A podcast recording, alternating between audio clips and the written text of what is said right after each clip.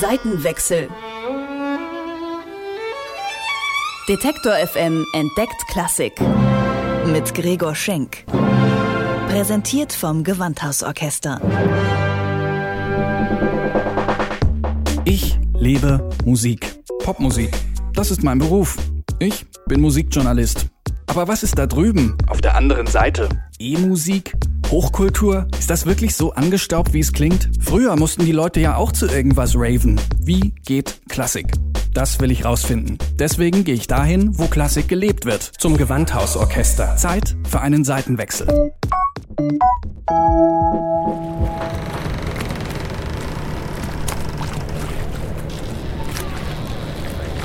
Wir befinden uns in London an der Themse. Es ist ein warmer Sommerabend im Juli des Jahres 1717. Der englische König George I. und einige Staatsgäste besteigen eine Barke. Flussaufwärts soll es gehen Richtung Chelsea. Und wenn der König zu so einer Lustfahrt einlädt, dann immer mit großem Tamtam. -Tam. Für Entertainment jedenfalls ist gesorgt.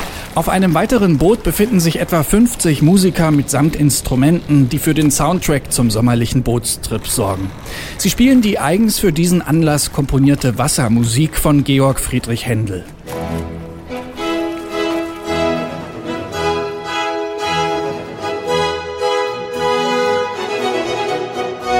Händel ist am Hof des Königs für alles Musikalische verantwortlich. Doch auch an der Oper in London kennt man seinen Namen.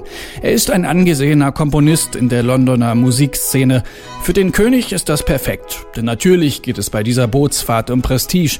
Und im Grunde genommen ist Händel eigentlich schon populärer als der König selber, sagt Gewandhausdramaturgin Ann-Kathrin Zimmermann. Das heißt, der König hat den Händel auch mit ein bisschen dazu genutzt, auf sich selbst aufmerksam zu machen, sich selbst beliebt zu machen. Also der war auch so ein bisschen für die Publicity ganz gut geeignet, der Händel als einer, der schon unheimlich beliebt England geworden war. Mit der passenden Musik wird die königliche Wasserfahrt zu einem Großereignis, über das die Presse detailliert berichtet. Der Daily Current schreibt zwei Tage später, Am Mittwochabend begab sich der König auf eine Bootsfahrt. Sie fuhren flussaufwärts nach Chelsea. In einem Schiff der Stadtgilde spielten die Musiker, die über 50 Instrumente jeglicher Art verfügten. Sie spielten den ganzen Weg die schönsten, besonders für diesen Anlass von Mr. Handel komponierten Sinfonien, welche seiner Majestät derart gefielen, dass sie auf dem Hin- und Rückweg dreimal wiederholt werden mussten.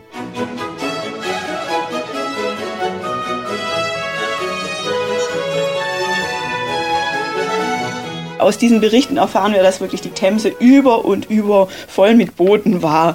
Also es war eine riesige Flotte, die sich da auf den Weg Themse aufwärts gemacht hat. Man ist in den Abendstunden zum Sonnenuntergang, also irgendwann so gegen acht gestartet.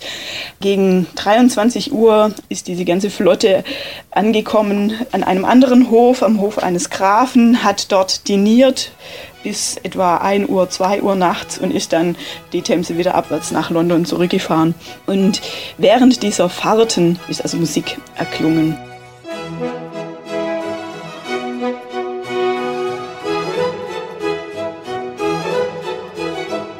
Händels Wassermusik besteht aus drei Suiten. Welche Suiten in welcher Reihenfolge auf dem Boot gespielt wurden, ist nicht genau überliefert. Fakt ist, dass es für die Musiker nicht so leicht gewesen sein dürfte, die Feinheiten dieser Musik herauszuarbeiten.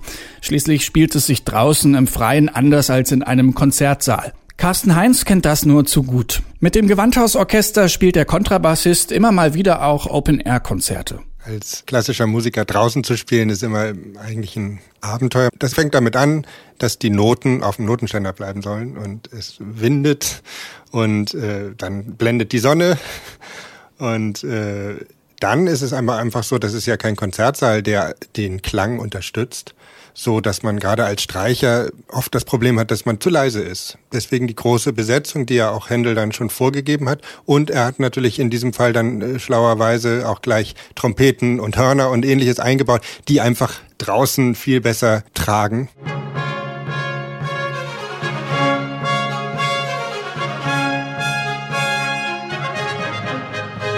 Die Musik ist sehr delikat, oft sehr ruppig, ein ganz anderer Klang als jetzt irgendeine Brahms-Symphonie oder ein, auch Beethoven geht schon manchmal in die Richtung, aber dieses hochromantische Brahms oder Bruckner, das ist doch wirklich, wenn man dann Händel spielt, total andere Welt und dementsprechend muss man sein Spiel darauf einstellen, diesen Barockcharakter auch mit unseren modernen Instrumenten herauszuarbeiten und außerdem ist es auch relativ virtuos zu spielen. Das mag auch an der stilistischen Vielfalt liegen, die Händel in seiner Wassermusik zum Klingen bringt. Denn obwohl er so fest in die Londoner Musikwelt eingebunden scheint, seine Einflüsse sind international, sagt Ann-Kathrin Zimmermann. Musikalisch war der Händel ein Kosmopolit, das heißt, er hatte alle Stile, die es zu seiner Zeit gab, in sich aufgesogen. Ganz wichtig ist es, Italienische für seine Instrumentalmusik, aber auch für die Opern. Und das macht sich sehr deutlich auch in der Wassermusik bemerkbar. Da schwingt das italienische Concerto Grosso mit, das in England auch sehr beliebt war. An den Flöten merkt man, dass sowohl Deutsches als auch Französisches mit hineinspielt. Also die Besetzung ist quasi international. In England war man auf all diese stilistischen Merkmale eingestellt.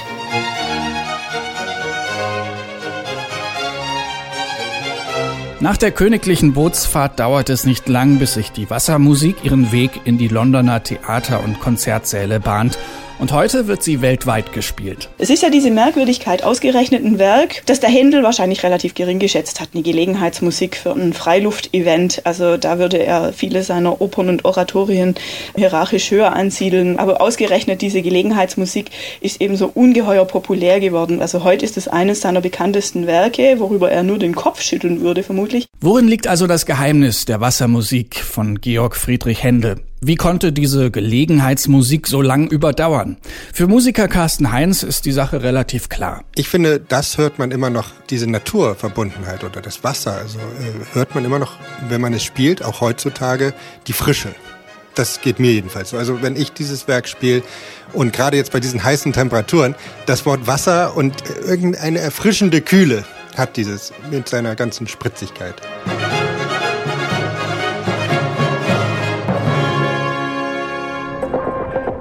Seitenwechsel.